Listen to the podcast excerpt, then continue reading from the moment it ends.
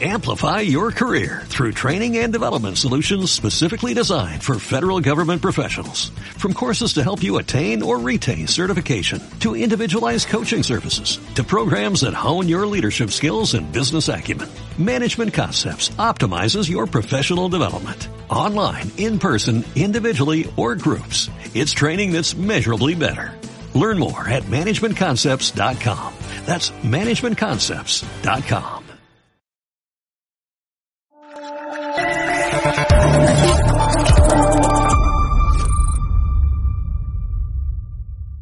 que eres una mala persona ¿Pero por y en este momento dejo para siempre Sí. de contestar a tus preguntas. Pero porque soy mala persona. No voy a responder a tus preguntas. Usted prefiere hablar con terroristas. Negre es poco más que una sabandija y un analfabeto. Por preguntarle por la imputación de Mónica Oltra durante 13 veces. ¿Eso es ser mala persona? ¿Preguntarle? ¿Debería Javier Negre estar en la cárcel? No estás acreditado. ¿Tú me quieres echar? Sí, claro. Ah, sí, sí, sí. ¿Vale? ¿Libertad de prensa no? No, no, no. ¿Puedo hablar en catalán? ¿Me lo puedo hacer en catalán, por favor? Es que si no, no lo entiendo. Los que recibimos Esto- insultos somos nosotros, no que nos llamamos fascistas, ultraderechas, Esto fachas. no es...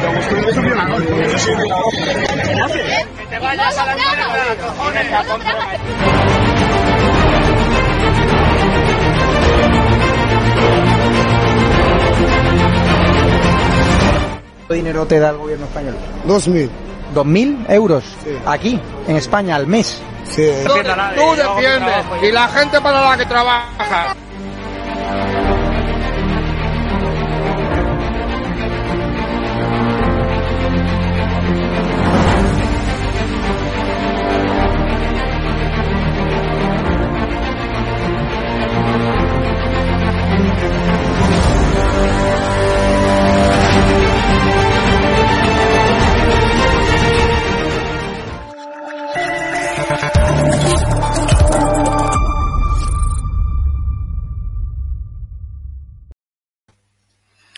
Hola, buenas noches. Hoy lunes, día 4, último programa de la temporada. Volveremos en principio en septiembre en este canal. Seguimos obviamente en nuestro canal.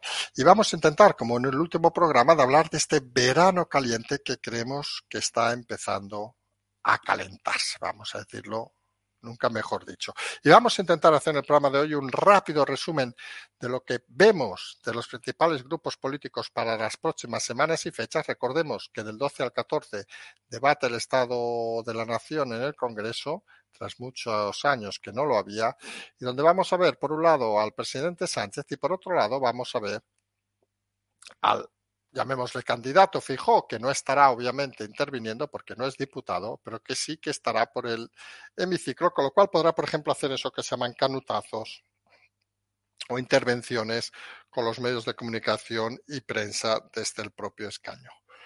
Antes de eso, tendremos, recordemos, a partir de este viernes tenemos ese inicio de la gira, como si fuera una cantante de Yolanda Díez, eh, que por cierto se ha quitado a todos los extras de encima, que va a hacerlo sola en esa gira de sumar.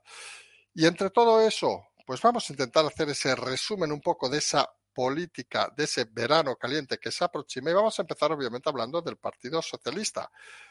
Elecciones andaluzas, batacazo, cumbre de la OTAN, donde nos están vendiendo una gran actuación y lo dijimos hace días, insistimos, ha sido una excelente puesta en escena pero oiga, que sepamos servir muy bien las copas, que seamos el lugar ideal para celebrar una boda, no quiere decir que luego nos inviten a los fastos ni nos inviten al viaje de novios.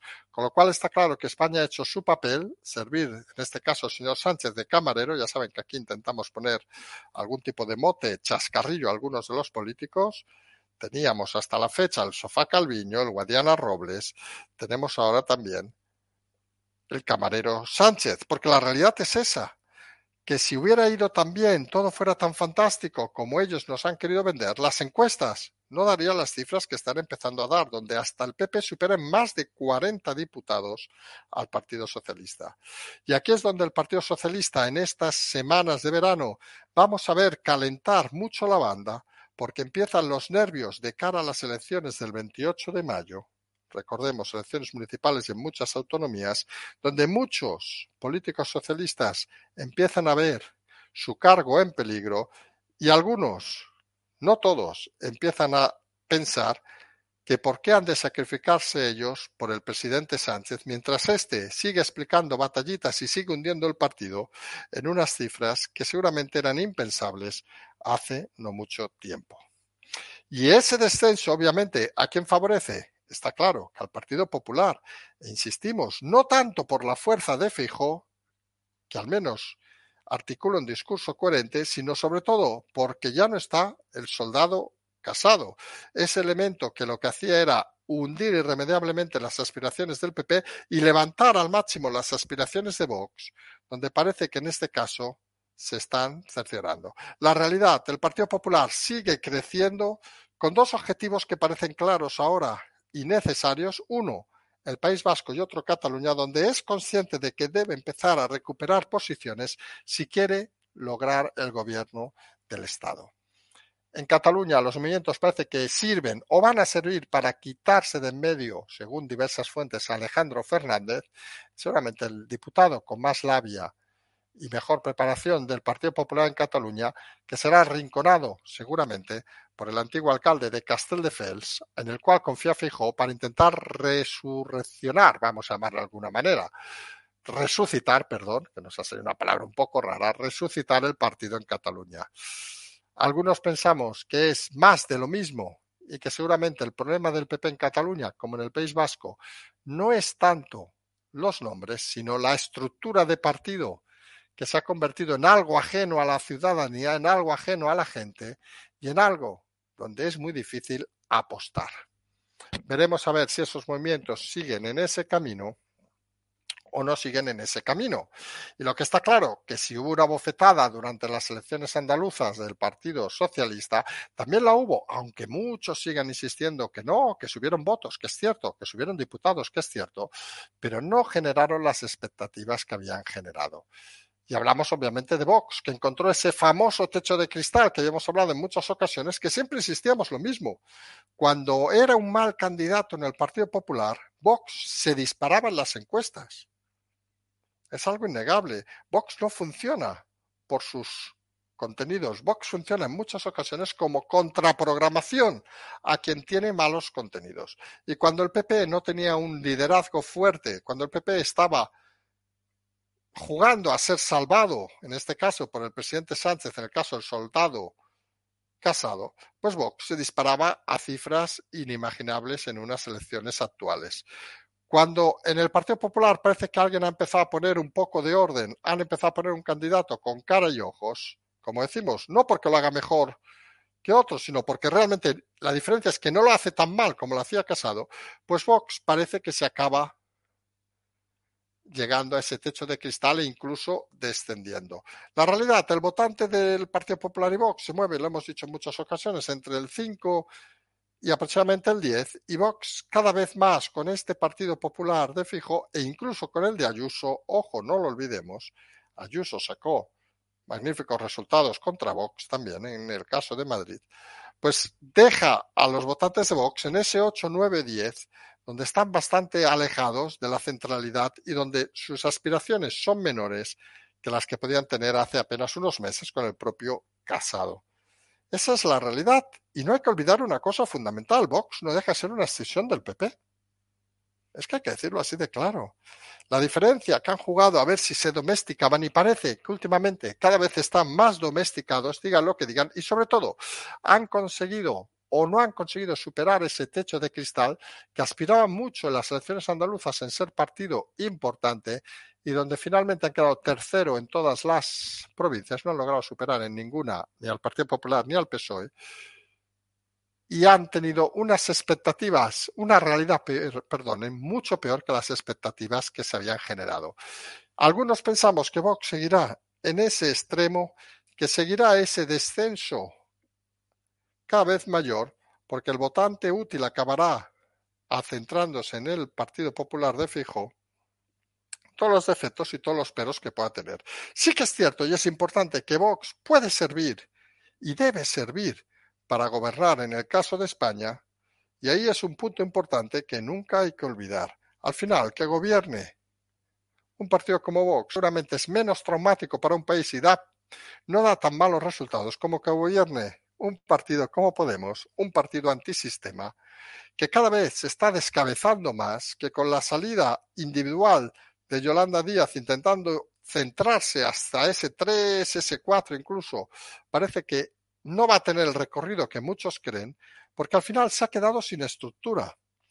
Y al final todo queda vinculado, por mucho que se separen, y Yolanda Díaz pues queda vinculado, por ejemplo, al viaje de Irene Montero a Nueva York, donde han ido a hacer el payaso unas cuantas asesoras y la ministra, a cargo de todos, casi 300.000 euros en gastos para ir a una reunión con un asistente de un asistente que ya tiene narices, y esas imágenes crujen el interior de Podemos porque confirman que Podemos no está aquí para solucionar los problemas de la gente, sino está aquí ya en desbandada para intentar vivir lo mejor posible el poco tiempo que les queda.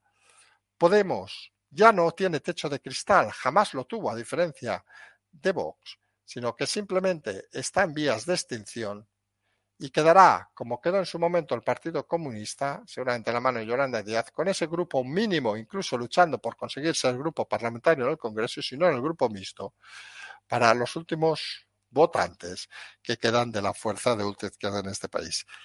Dijeron que traían ilusión y no trajeron más que cargos y dinero para sus bolsillos. Esa es la realidad del partido que un día quiso llegar a los cielos y al final, según parece, no llegó ni a los infiernos.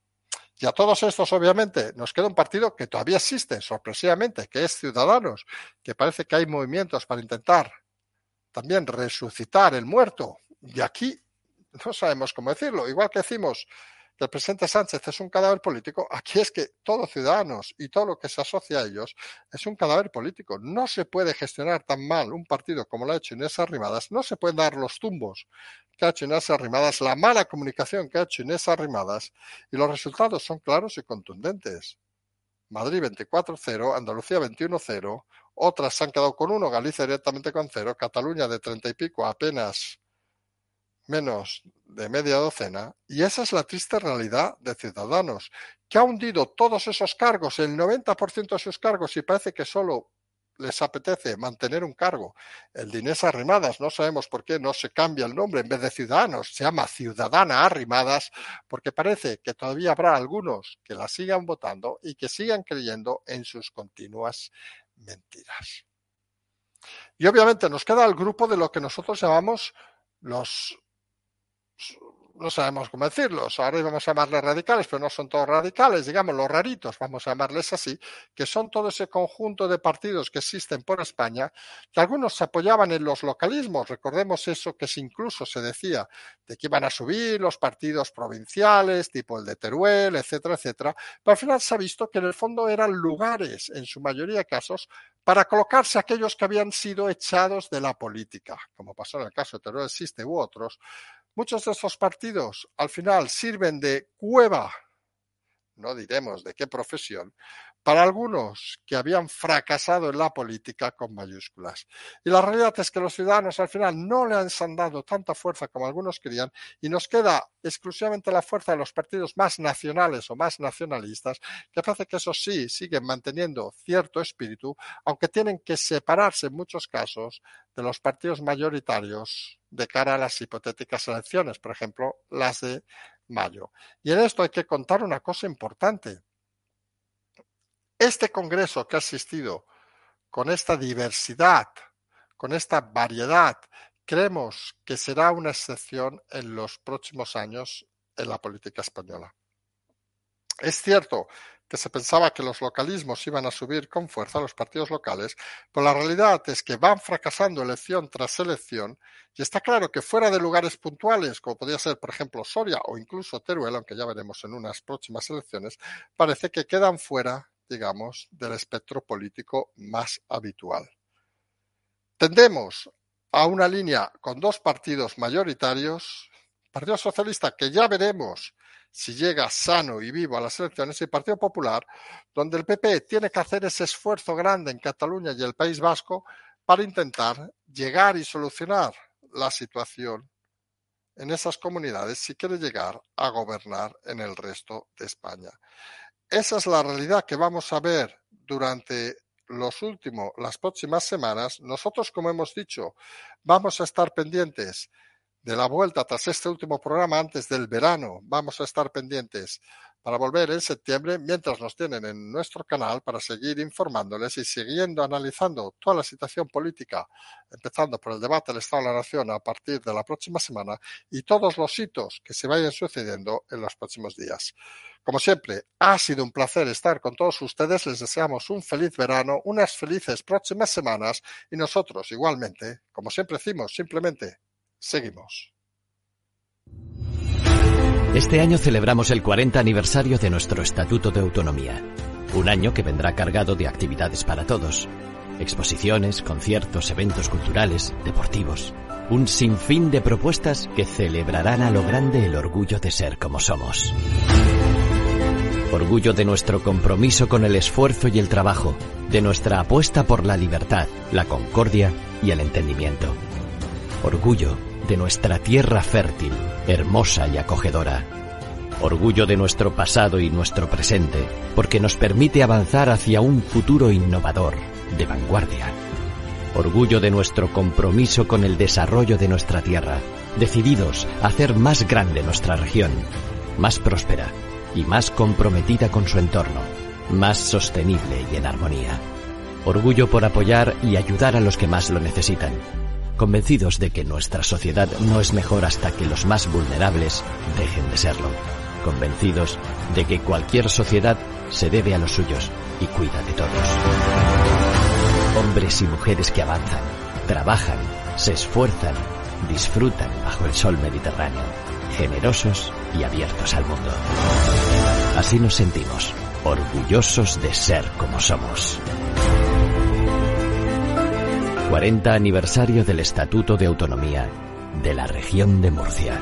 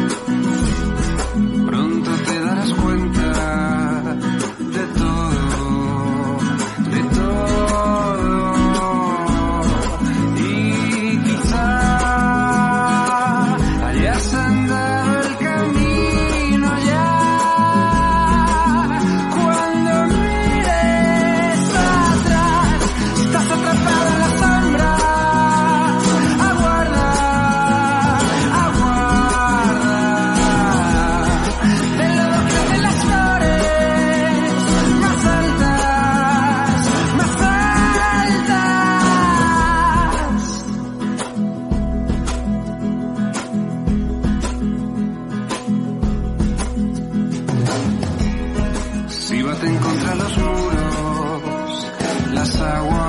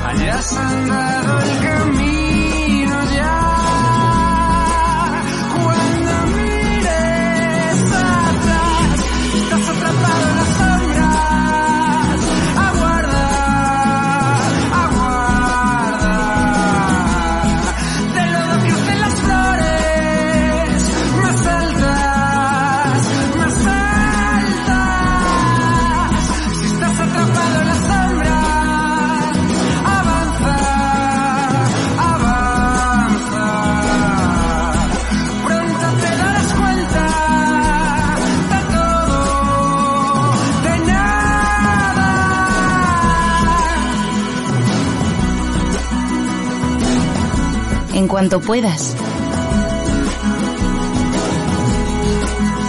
Camina a Galicia.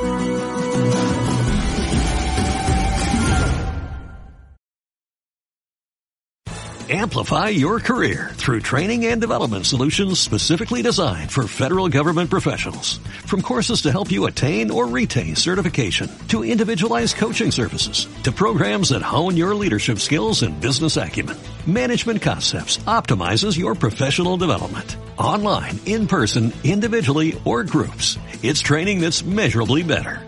Learn more at managementconcepts.com. That's managementconcepts.com.